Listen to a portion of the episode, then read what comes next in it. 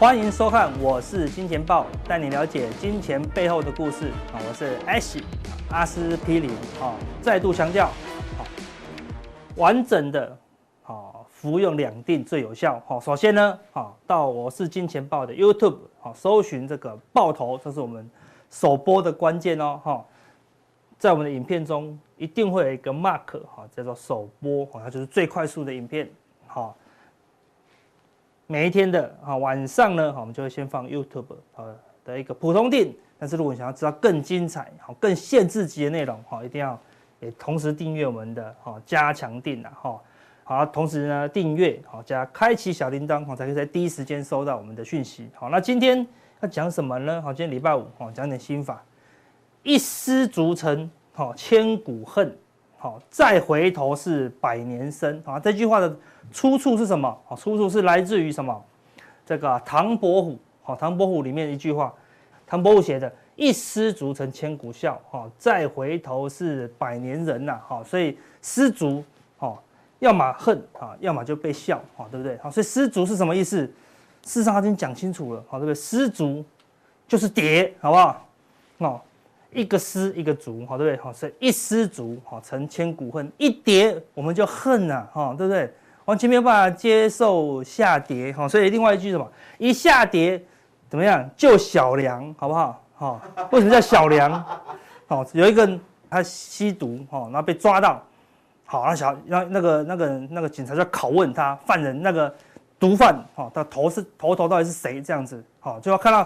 手背上刺青，刺了两个字“小梁”。他说：“小梁是谁？是不是就是幕后主使者？快快招来！”他说：“恨呐、啊，我恨呐、啊！”啊，因为他以前很瘦，就是那个小梁就很靠在一起，他就是恨。后来他变吃太胖了，那小梁小跟梁就分开，这样子就恨呐，哈，恨呐，哈，就是小梁的意思，哈。所以一旦下跌，你就小梁了，好，对不对？好，所以投资人怎么样？最怕就下跌。好，那股市当中哪有不跌的？啊，哪有不跌的？好，那下跌怎么办？好，亏钱怎么办？啊，今天来帮大家，有一些那个投资人问我说，啊，长隆买在啊一百三怎么办？好，万海买在啊三百三怎么办？好，对不对？好，我先来跟大家讲怎么办，好不好？先先跟大家讲，有一档股票一定不会跌，你这么害怕跌？有一档标的一定不跌，我百分之百保证不跌。好，就这一颗，好不好？朴实无华的什么石头，好不好？石头对不对？你你用一万块跟我们买，一年后呢，保证用一万块跟你买回去，这样子好对不对？有没有会不会跌？不会跌，你买多久都不会跌。但好吗？问题它不会涨啊，对不对？它售价一万，买一万卖也一万，买也一万卖也一万，拼命的交易都都是一万。你要买一个不会涨的吗？对，它不会跌啊，对不对？你要买不会跌的股票干嘛？所以你手上的股票，只要不要管会不会回本，对不对？说它现在已经跌不下去。重点不是跌不下去，重点是会不会让你大涨，哦，对不对？好，事实上我们以前就讲过一集了，啊，如果现在手上股票套了，赶紧回顾那一集，好，来大赚啊，啊，为什么不赚？你在股票市场上是为了回本，啊，是为了买不跌吗？不是，你是为了来承受风险嘛？不然你你很害怕跌，你就存邮局，对不对？零点六趴、零点八趴就好啦，对不对？你存银行一点趴、一点一趴、一点二趴就好啦，对不对？你来。股票市场上想要赚大钱，当然就要承受风险啊，当然就要承受这个失足啊，对不对？这个下跌哈，所以我们不是来买石头的，所以你的股票如果是石头股，不会跌了，但是问题它也不会涨，怎么样？你就要换股嘛，好，你就要换股了，对不对？所以呢，我问一下大家哈，对不对？张颖，好，很多人问股票哈，很乖哦，我都没有叫他们付价格，说我买在多少钱怎么办？好。你买在多少钱，跟你现在要不要买有什么关系？没有什么关系，对不对？绝对没有什么关系。好，假设啦，那张颖买了十六块，买了十六块，最低十五块九五，买了十六块，对不对？现在十六块半，呃，你好会处理这个问题，对不对？有赚钱就卖啊，对不对？你的价格只是那个攸攸关于你赚多赚少而已，对，只要有赚钱，那就卖掉啊。好，对，谁跟你讲赚钱要卖掉？如果还是一直喷呢，对不对？哦，如果张颖明年 EPS 八十块呢，你要卖吗？对不对？所以这种时候会涨啊？可以大赚的就不要卖，不会大赚的就卖，其实就这么简单。好，再讲一遍，不会大赚的就卖，可以大赚的就买，就这样子。不是大赚就不要赚，就这样子。好，所以假设你跟我讲说，张颖现在你买了十六块，你说要卖，对不对？要卖嘛？你看因为它一直跌嘛，你看它不好啊，对不对？哇，但是运气你很好，你捡到十六块，那现在可以把它卖掉，因为感觉它就不会涨啊，对不对？甚至不管它会不会涨，不会喷出，对不对？不会喷出，我们就要卖哈。但是如果你不是买在这个价位，你买在十七块以上，你就不会处理了。为什么？亏钱，你不想亏钱，好，你不想要承受这个下跌风险，好。那假设我问你，我张颖。买在一千一怎么办？好，事实上历史最高一一零五，我买在一一零零怎么办？怎么办？全我号召全世界的分析师，有没有人可以告诉我，我买在一千一的张颖何年何月可以解套？好，可能要请那个那个现在最有钱的马斯克，对不对？好，用两千块买下张颖所有股权，就大赚一倍，就这样，就这种神，他忽然发神经这样子，对不对？张颖怎么可能涨回去一千一？何年何月？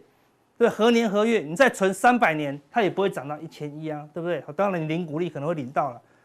所以我的意思是说，你买在这里一千一，买在八百，买在六百，买在四百，买在两百，买在一百，买在五十，跟你现在要不要买卖张颖有没有关系？一点关系都没有。张颖未来会不会再大赚？不会大赚。那管你买在什么价位，卖掉，重新买进下一档。可能让你大赚的标的，好，这就是最大的重点，好吧？大盘最近在这个高档震荡，有些股票开始转弱了，怎么样？卖掉，好，那如果你手上持股不多的话，哎，找买进一些什么转强的标的就好啦，对不对？就可以大赚啦。你留张颖，你看从一九九二留到现在都不会大赚啊，对，都不会大赚，对不对？会涨我不知道，不会大赚了啊，不会大赚了哈，所以。到底哦，什么什么股票该买该卖，你只要知道什么时候要买，什么时候要卖，这就就好了，完全不要看价位，你买在哪里根本不是重点。这个股票如果值得买，你卖掉了，再买回来，好，再卖掉还是要再买回来，因为就是只有它会最会涨。好，比如说好了，假设张颖他明年赚八十块，股价十六块，涨到二十块你卖掉了，我说你你另外你你你去找全台湾一千六百张股票。哪一档标的明年赚八十块，现在二十块的，哎，找不到，再买回张颖，涨了五十块了，哦，把它卖掉，看一看，看眼望，放眼望去，没还是没有一档股票股股票在股价在五十块以下，明年还是赚八十块的，没有，对，本益比零点六倍哦，去哪里找？本益比哦，好，不是净值比哦，本益比哦，对不对？所以好的股票，无论你卖掉它多少次，它买进原因没有消失，基本上你就卖错了嘛，但是它买进原因没有消失。你还是会再买回来，哦，你手上的长隆、阳明或者是友达，你把它卖掉了，跟你讲，你百分之百就不会买回来，因为本来就是不能买了嘛，对不对？因为你以前不小心买错了嘛，买错就把它卖掉，所以当你买进原因消失了，它现在这个价位不值得买了，嘛，现在这个状况不值得买了，怎么样？就是卖掉，好，就是卖掉。好，那我们现在分享大家四个，好，四个买进的一个方法，好，为什么是四个？你看啊，这四个什么？贝壳。哦，四个贝壳什么意思？就是买，好不好？这么一个四，好，四个贝，好，四倍称为买，好不好？所以买进就是四个方法，好不好？仓颉造字的时候就跟你讲，好不好？只有四种买进的方法，好，对不对？好，所以我也我也知道硬生生生出四种，好，对不对？好，因为买就是四倍，好，好，所以第一，多头趋势回档买，好吧？记住这句话，啊，第一要多头趋势哦，好，第一个贝，我看多头趋势回档买，好，那什么叫多头趋势？好。第一，如果是极短线啊，极短线，股价大于五日线，大于十日线，啊，它是极短线的多头趋势啊，回档买，回到哪里？回到五日线啊，好，回到这里，好，股价回到这里，好，你就买十 percent，好，每张股票买进十 percent 的资金，哈，多头趋势回档买，那一旦它不是多头趋势，一旦它不是多头趋势，比如说股价。小于跑到这里了，对不对？小于十日线，它就不是多头趋势了，就不能买了，这么简单了。买进的原因消失了。你说阿哥怎么没有跟我讲怎么卖？当它不是长这样，哦，当它不是长这样，股价大于五日线，大于十线，你就不应该持有它啦，好，这样就不应该持有它啦，哈。第二种，短多的，哦，大部分情况都是这样子，哦，这个是标股型的，啊，这个是一般的，股价大于十日线，啊，大于二十日线，好，那你知道？回档中间这条线，好，回档十日线，好，就买十趴，好，就买十趴，好，这是第一个买点。好，所以它是如果它是多头趋势的话，回档买。啊，前提你要找到股票是多头趋势啊，那很多喜欢怎么样？低阶，低阶就不是多头趋势啊，好，就没有不符合这个买法了。好的，那我们看有没有别的买法？好，所以这第一个背。好，第二个被什么？突破高点就买。好，你喜欢追高的，你想马上就喷出，马上赚钱的，突破高点买。在宏达电，我们看到这边有一个下降趋势线。好，那事实上这个地方也突破所有的高点的，对不对？突破高了，按说啊，阿哥突破高了，它如果回档怎么办？对不对？我们就不要一次买十趴，我们把十趴切成两半，直接买进五趴。哦，因为它就它它它过高的时候，它就是它只要过高，它一定是急转多嘛，对不对？一定是急转多嘛，过高怎么可能？它大于所有的线啦，对不对？好，所以它一定是长这样。好，过高一定是这样。好，但所以它刚过高的时候，但是你不能等回档买啊，因为它如果过高了不回档怎么办？所以直接先买，先买五趴。如果回档五日线，再买五趴。好，这叫二分之一操作法。好，所以你现在手上的股票不知道怕卖在低一点，卖一半。好，怕买在高点，买一半，这叫无敌。为什么说无敌？你看我买一半，如果喷上去了，你就用正面的思考说，哦，好险有买一半。好，那如果一买追高，隔天就下跌，说哦，好险，我只买一半，好，对不对？好，无敌，好，对不对？好，怎么样都赢，好，对不对？所以如果它涨上去了，你有五趴。你看，所以这个宏达电，你看几乎没有回档嘛，你只买五趴。那问题是从五十块。你这个地方买的话四十五块，一下涨到七十块啊，对不对？涨了快一倍啊，OK 不？O 不 OK？OK 啊，你只买五趴，但报酬率是你十趴的可能两倍三倍哦，好，对不对？好，那如果它比较弱一点，就回来，你再买五趴，好，这样就 OK。好，这个叫做突破高点买进法，好，这第二种买法哦，好，所以如果没有过高，你就不能用这个买法哦，好，所以你手上就要有你的那个交易策略，都先写好，好，你不是有很多人那个那个买法只有一种。老师叫我买，我就买啊；电视叫我买，我也买群主叫我买，我更买哈，对不对？好了，绝对不要听别人的，绝对要按照自己的交易策略，好不好？那我们这四种，看你喜欢哪一种。第三个背，低档守住就买。好，如果这个公司啊，它中长期是往上的，那虽然短线看起来没方向，比如说短线看起来没方向啊，但是你把它拉长啊，用日周 K 啊，或用月 K 拉起来是还是往上的。OK，那那。大的趋势是多头趋势，所以短线整理怎么办？有个低点，有个低点压回来，低点低点没有破，那你就买在低点。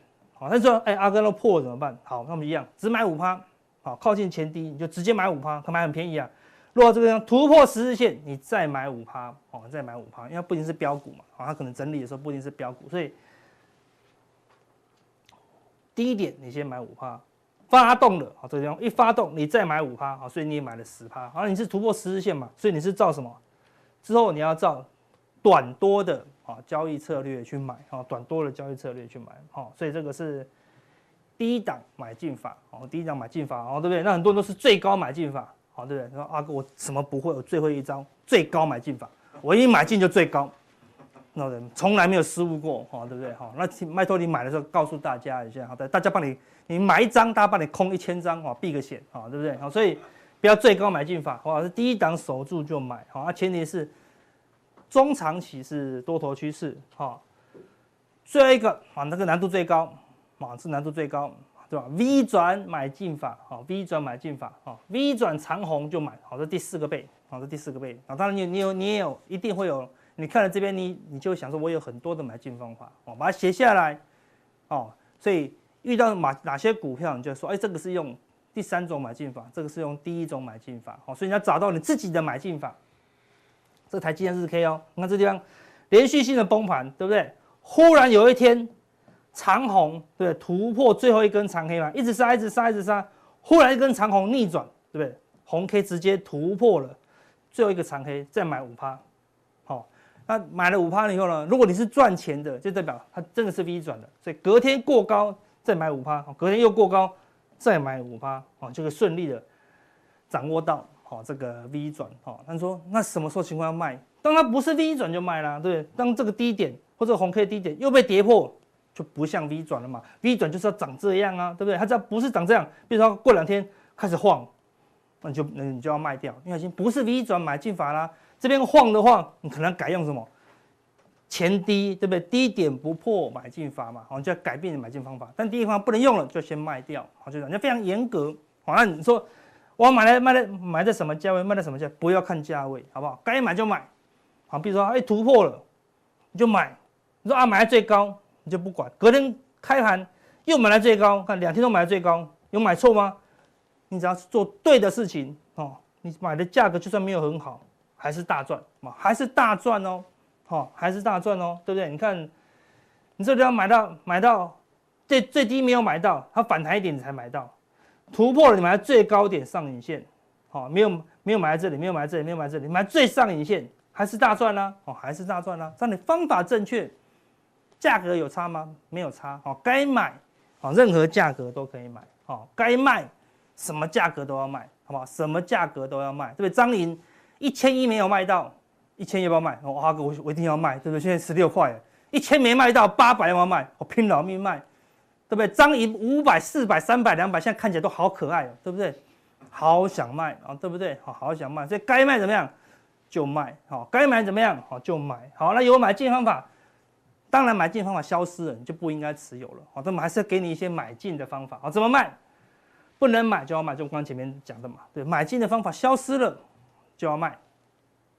这个最慢最慢跌破月线就要卖，啊，跟我们的第一个买进法的最后一个条件一样，啊，跌破月线基本上我们我们都是短多为主，啊，所以跌破月线就要卖。第三种，我也搞不懂，你都符合我们的条件，还会亏十趴，啊，但是莫名其妙亏损超过十趴，好不好？就要卖，真的买太贵了，哦，我也不，你可能莫名其妙买的就是很神奇的价位，跌一单股票跌超过十趴就一定要卖，啊，不应该让你亏这么多，好，第四个。晚上梦到股票，哈，那也要卖，好不好？压力太大。你说，阿哥，我一百万只买十万，我还是梦到股票，那个卖买买一万，我还是梦到股票买一千，好不好？你还是梦到股票，先玩大富翁，好不好？先玩大富翁。如果你玩大富翁还是梦到大富翁，好，那先不要玩了，好不好？对不对？好，你精神压力太大，好，对不对？好，所以晚上不能梦到股票哦，哈，晚上梦到股票压力太大就要卖，好，最后一个。问别人要不要卖，好，对不对？一定要卖，好不好？好，所以大家问我要不要卖，我直接给你答案，一定要卖。好，无论现在什么价位，好，你没有，你已经没有自己的想法了，卖掉，从头开始，好，从头开始，好，所以这些卖出的准则，好，分享给大家。好，来回顾一下昨天的美股，好，昨天道琼，好，小跌，好啊，看起来就来到这个什么上升趋势线了，哈，前高，前高。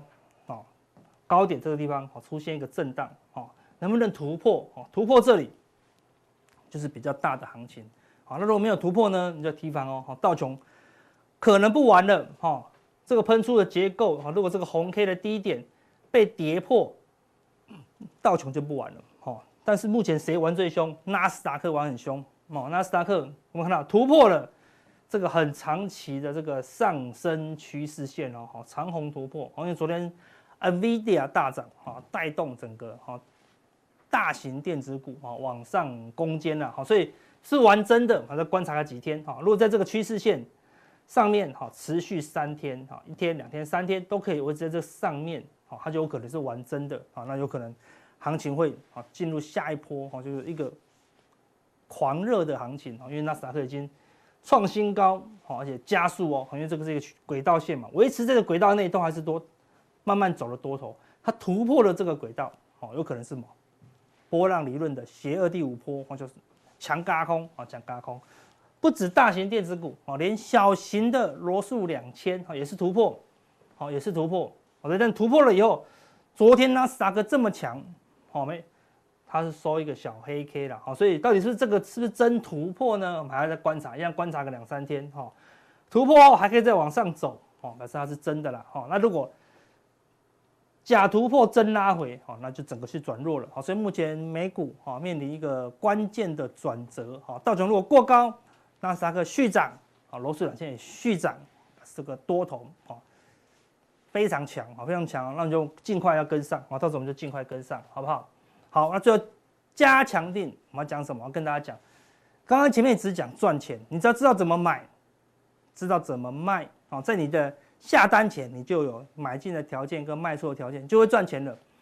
但重点是什么？你要知道怎么样赚大钱，好不好？赚大钱的两大绝招：加码跟减码。怎么操作？我们加强点啊，分享给你。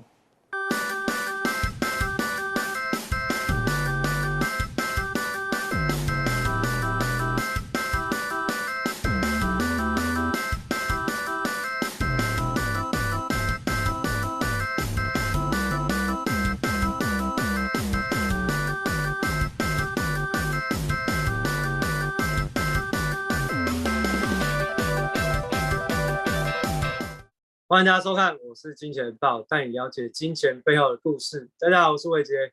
啊，今天在这个金钱爆当中，我们想用几个比较跟时事有关的一些新闻来跟大家做分享。啊我想其实过去我们也讲了几次阿南德哈，所以其实我们在内容的部分，我们就暂时利用阿南德对于全球的预测来跟大家做分享，因为比较有趣啊，不然死板板的讲一些数字，其实大家也会觉得蛮无聊的。那那其实重点还是在金钱背后的故事。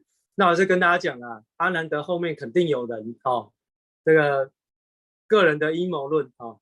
好，那我们现在看一下最近的这几个新闻了哈。那当然比较重要，应该是在昨天晚上的呃英国央行的利率决策会议哦。那利率决策会议呢是维持利率不变，那么没有升息哦，所以市场上就有一些失望性的这个表现，所以让整个呃英镑就出现了这个贬值的一个发展。那话只有几个重点，就是说，现在目前呢，它的关键利率是没有改变，那量化宽松的目标也没有改变，那只是说现在看起来呢，对于他们的经济成长的预估值有稍微下调一点点，那往下调了是到百分之七，那原先的预估值呢是从百分之六降到百分之五，哦，二零二三年会大幅度的放缓，二零二四年呢更糟糕，哦，所以其实，在未来这三四年对英国来说，似乎是开始慢慢的体现的这个所谓的脱欧的一个问题哈。那我们在上个礼拜，我记得我好像有跟呃在之前呢，不是说上个礼拜，就上次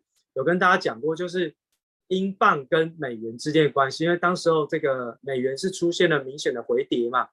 那我们说这个回跌到底是什么原因呢？哦，那当然就是跟这个英国说要升息有关，那英国说要升息，然后英镑就升值，然后我们当时候跟大家讲，按说这个短波段啊涨幅满足已经来了嘛，那来了呢，基本上就不太容易再攻击，然后呢，欧元区可能有落后补涨的机会哦，那这个都是在之前我们就有先跟大家讲过的，所以看到昨天英国央行的这一种利率决策会议的结论呢，大家应该不会出乎意料吧？我想其实我们的。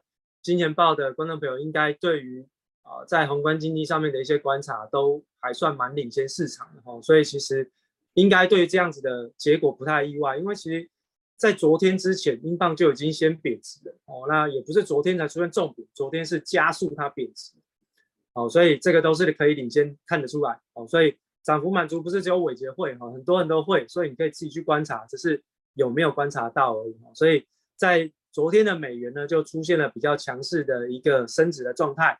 好，那美元的升值其实代表一件事情，就是美国是不是要在这边进入到一个所谓的紧缩的货币政策或者是财政政策呢？这个其实我们就可以观察哦，因为呃有几个重点哦，可以大跟大家讲一下，就是说就美元的部分来说，影响它的最重要的一个关键就是利率啊。我们常常说这个利率就是货币的价格。所以当利率呢往上被带动的时候，其实对于美元来讲，它就是一个往上推升的长期力道。哦，那另外美元就整个宽松跟这个紧缩来讲，美元的升值其实相当程度代表的是紧缩的一个讯号。另外就是我们常常在讲，美元对于美国人来说，它其实是一个购买力的象征。当美元的购买力够强的时候，其实再大的通货膨胀，他们都不会怕。哦，那我想其实呢，跟大家分享，最近在这个维吉尼亚州，哦，这个民主党输得很难看嘛。那我想其实不晓得大家有没有去做联想，但是我自己是这样子想，就是说美国股市明明就天天在喷出，维吉尼亚州还选得这么难看。哦，那甚至呢，呃，这个很多的民主党人呢，都都认为说。拜登上任之后呢，美国经济其实非常非常不好。为什么他们会有这样的感觉？很简单的一个关键因素就是美元的购买力不够强，而以原油跟其他的呃这个大宗原料商品的价格在过去上涨的状况太激烈。另外，虽然我们看到报价在下滑，可是在这个所谓的供应链中断的这个问题上面，其实就隐隐约约的还是撑住了通货膨胀指数很高很高的一个位置。所以美元如果不升值，我看拜登每年的期中选举边算哦，金价边算。另外呢，我们再跟大家讲这个 FED 的利率政策哦，就算让鲍威尔顺利的连任啊，也不会那么样子的鹰派。我刚刚已经讲到，明年拜登要期中选举啊，他不会跟市场过不去，股市喷出都选不上，你觉得股市下跌它选得上吗？哦，所以这个就是很好玩的一个地方哈。我想其实这个大家可以稍微去联想一下，金融市场有趣的地方就在于它不是只有。表面上你所看到的讯号，而一个讯号的背后，其实代表着非常非常多的含义。所以为什么我们常说跟大家分享金钱背后的故事，哈，而不是在于商品的涨跌。呃，在金钱豹的频道当中，有很多的我们的前辈，基本上他们的这个经验都非常的好，所以其实在这边也不缺伟杰一个。那所以我们尽量都是 focus 在金钱背后的故事，好，重点还是在帮大家了解。到底背后有什么样子的这个好玩的事件？那会带动什么样的趋势？哦，这个是伟杰着重的地方。好，另外我们就回到这个神童啦，哈，神童好久不见啦，啊，这个我们很久没有去看他的这个啊预言哦。当然，我觉得这个对我来说，我只是拿来验证，验证这个世界上的一个变化。因为其实神童讲的东西，呃，基本上你要说它准，嗯。不太准，因为它通常都是发生了之后才讲话。那你要说它不准，哎，好像又有那么一回事。我想其实我们之前有跟大家讲过，就是神童预言跟龙婆的预言差异点在哪里？哦，神童的预言太过 specific，太过 detail，所以你会觉得它后面有的。龙婆的预言你可以去看一下哈，它的超级广泛，你随便解释随便中，所以龙婆的地位是这样子来的。那。神童呢？哦，就不太一样哦。哦，那我想其实哦，自己蛮有兴趣的，就看一下，呃，神童怎么没有人去找神童到底是怎么来的呢？哦，他总没有人去起底神童呢？哦，这个很妙，对不对？哦，希望有媒体要去起底他了。哈，好，那回过头我们看一下，哈，大家这一次提出了几个新的预言哦，那包含像是能源危机啊，哈，极端天气啊，哦，经济挑战啦，哦，电力短缺，哦，供应链中断，哦，另外就是。新冠疫情跟饥荒，那我说，我想其实饥荒这件事情也不是只有明年才会发生。我想其实如果你真的硬要去讲，世界上勉强来说都有饥荒在发生哦，只是它的规模大跟小而已啊。哦，所以其实你说饥荒这个地方，我们就开始 PK 了，对不对？你说它准吗？嗯，世界七十亿人口总是会有人没饭吃嘛，这个没错嘛。所以他说饥荒是什么呢？哦，对不对？那。新冠疫情的话，我自己个人是存疑啊，因为这个本来就是疫情就是流感化，那你说这个疫情是会持续吗？还是说它抗药性会更强吗？这个是到明年之后我们再去做观察，这个我就不评论了哦。那供应链中断，其实这个就是现在正在进行式的东西，所以你说它准吗？哦，对不对？打个问号吧，哈、哦。供应链中断其实最主要的。呃，原因还是来自于塞港的问题，然后，所以等一下我们会讲。那电力短缺啊、这个能源危机其实可以放在一起，所以其实也没有七种哦。有时候你会看到媒体什么七大危机哦，其实根本就是可以归类在在一起的东西。那能源危机跟电力短缺其实就跟这个我们在做这个呃减节能减排的这个宣誓哦的时程表有关哦，大家都。信誓旦旦讲的，我跟你讲，三十年后全面性的就碳中和，不用哦这个化石能源。事实上呢，关的太快了吧？按照你们宣誓的时间表去关，你看看一关哦，中国大陆就限电限产哦，然后一关哦，那个欧洲呢就天然气就不够哦，一关你看哦，对不对？到处都哦，对不对？不够电都不够，对不对？哦，所以其实这个就是一个长短周期之间的一个落差哈、哦。那急着要关造成的电力短缺跟能源危机，其实它隐隐约约在告诉各位，如果这件事情是会持续下去，而且时间够长，它会造成全球的通货膨胀持续。不见得会很极端，不见得会到五六趴以上是长期，但是它就可能会是在三百分之三百分之四哦，这个对于全球央行来说完全没有度完全没有遇过的一个环境就会开始发生哦。那极端天气这个本来就是因为最近这五六年当中就是这个什么呃圣婴现象、反圣婴现象哈、厄尔尼诺哈什么一大堆的哦，这其实都是一样的东西，反正就是圣婴现象所造成的一个状况。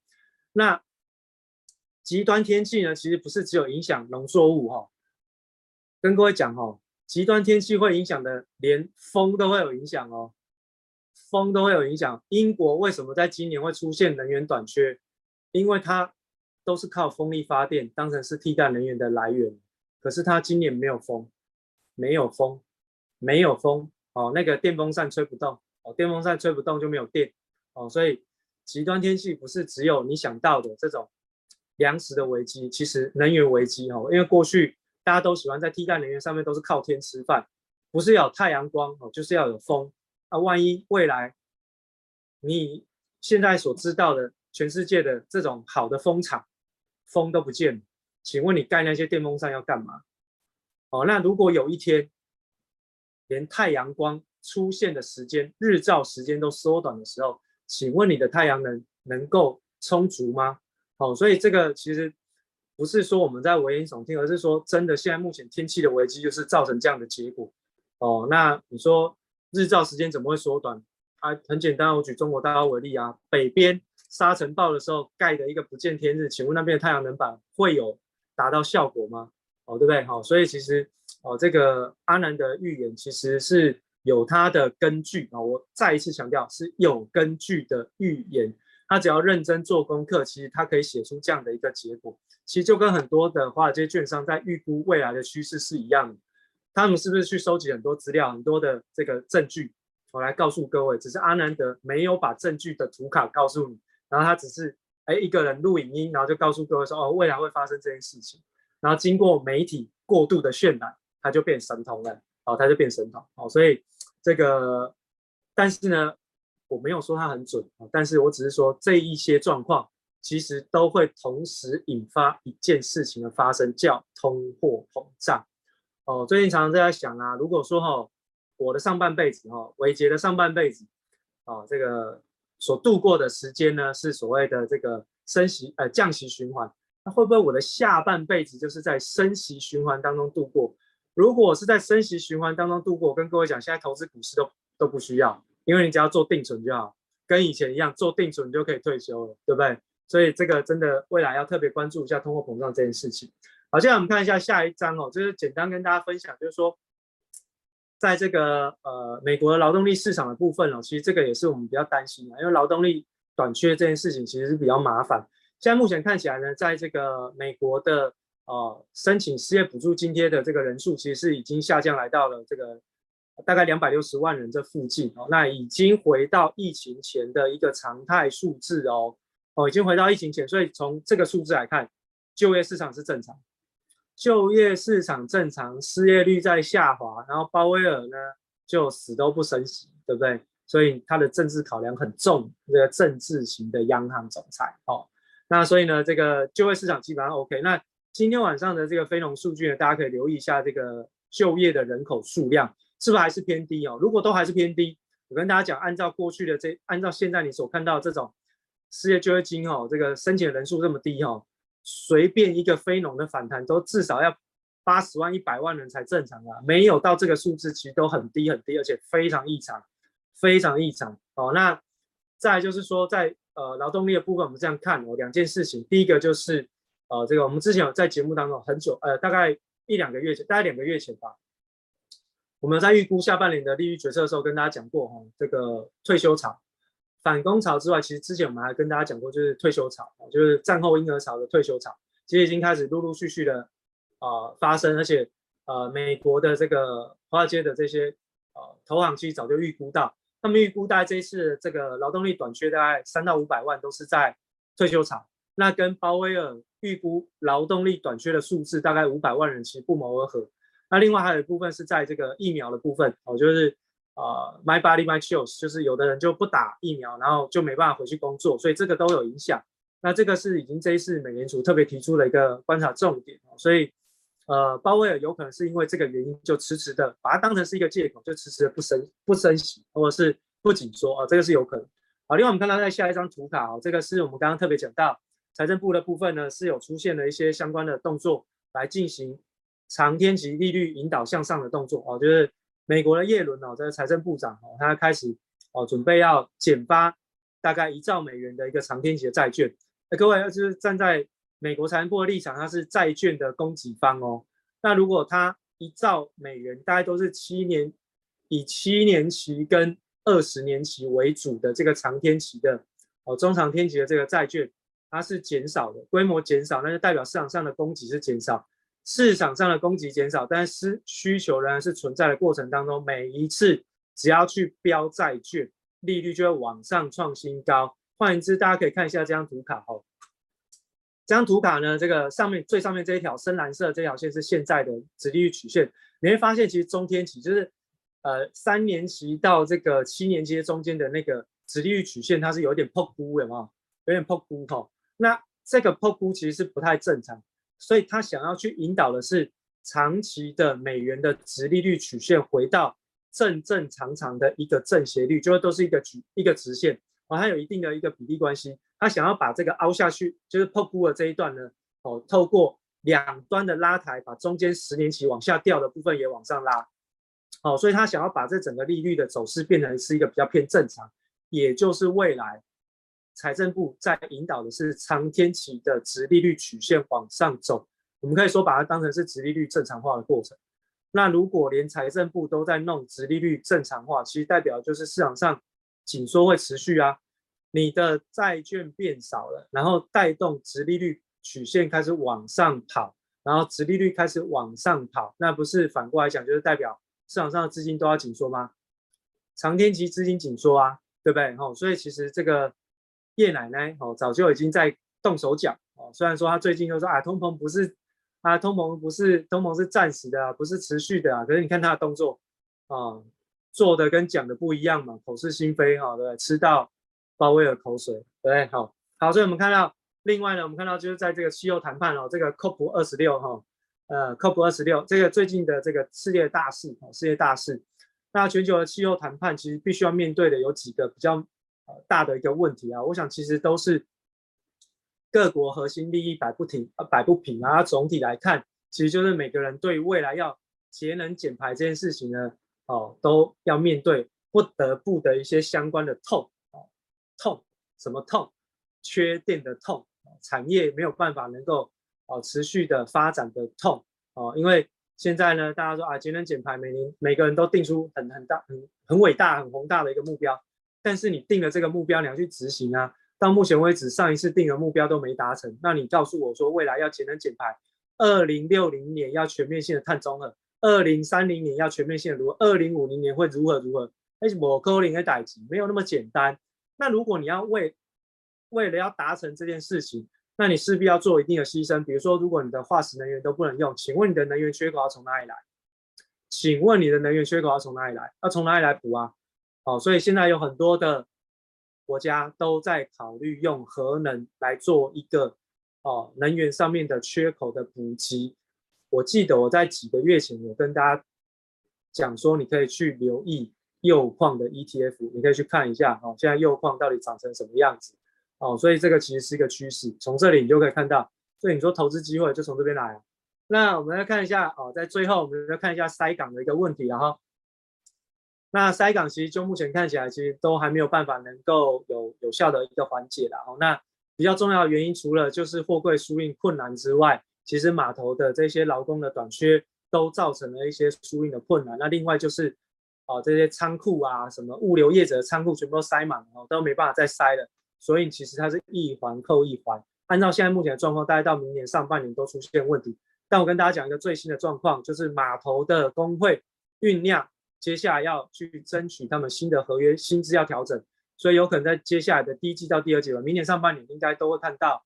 码头工会啊，或者是铁路工会哈，会有一些这个罢工的一个行动。我跟各位讲，如果进行罢工，时间越长，你这个塞港哦，再怎么罚钱都没用，你就是没工人。所以你罚罚那些托运业者真的是很无辜。那你物流成本一旦偏高，那会不会转嫁给消费者？一定会。那消费者都要用什么？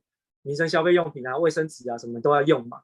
所以我刚看到一则新闻，我刚刚中午看到一则新闻，你知道美国的这些港口啊，窃盗率变高了，很多人干脆我都不买了。你说你在货运，反正这个货柜也没人要输运嘛，我就随便找一个货柜来拆，把货柜打开了之后，把里面东西抢走，我就不用买。哦，所以这个其实是一个很大的问题，那当然就是造成明年通货膨胀的一个非常重要的一个推升的力道。所以其实明年的主轴其实还是通货膨胀。哦，因此呢，大家在哦投资的时候一定要特别考虑一下通货膨胀的一个影响，因为明年可能在发达国家的升息脚步会加速。那鲍威尔我不敢讲，因为鲍威尔他都还没连任，就算他连任，明年拜登要期中选举，他会不会去加息？我也觉得不会。因为反正他就是为了拜登服务，为了政府服务哦。那反正他很难选，就不要加息哦。那所以呢，就目前看起来，明年呢，就算 FED 不升息，资金紧缩的状况也还在持续哈。所以这个操作上面还是要提醒大家注意，尤其在美元指数上面呢，它的攻击一旦发动哦，去突破前波高点来到九四点六以上，那长波段的这个行情就要再一次的加温跟启动，而紧缩速度变快。这个都会造成各位在哦手中的一些相关的配置上面的风险，在这边还是要提醒大家注意，明年的通货膨胀有可能会持续到全年度。哦，因为现在目前的供应链中断似乎有符合到美国的核心利益，那它的利益是什么呢？就是中美脱钩，那中美脱钩所带来的物价通货膨胀，那要怎么解决呢？很简单，美元升值，所以美元升值。也会带动很多原物料相关商品的一个啊这个投资的状况出现变化，所以我们等一下在加强定当中呢，再跟大家做一个详细的解析跟分享。我们等一下见喽，拜拜。